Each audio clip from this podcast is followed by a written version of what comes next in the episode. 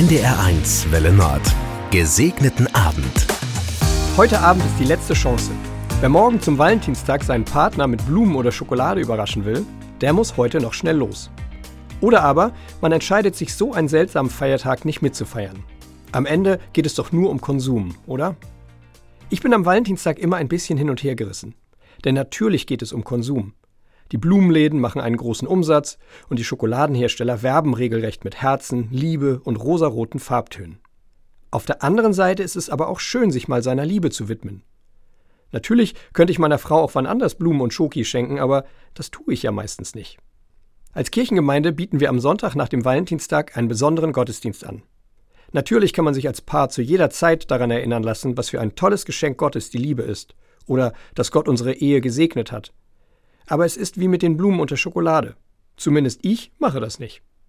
Wir bieten daher einen Gottesdienst an, in dem sich Paare erinnern können an ihren Lebensweg und an ihre Hochzeit, in dem sie sich den Segen Gottes noch einmal zusprechen lassen können.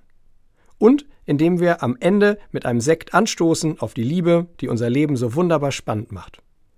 Ob ich das Ganze drumherum beim Valentinstag nun mag oder nicht. Für mich ist am Ende das Ergebnis entscheidend. Meine Frau, die sich über Blumen freut, und eine Kirche voller sich liebender Menschen, die mit einem Lächeln im Gesicht anstoßen. Dass Gott uns die Liebe geschenkt hat, ist vielleicht sein Meisterwerk. Und wer wären wir als Kirche, wenn wir das nicht feiern würden?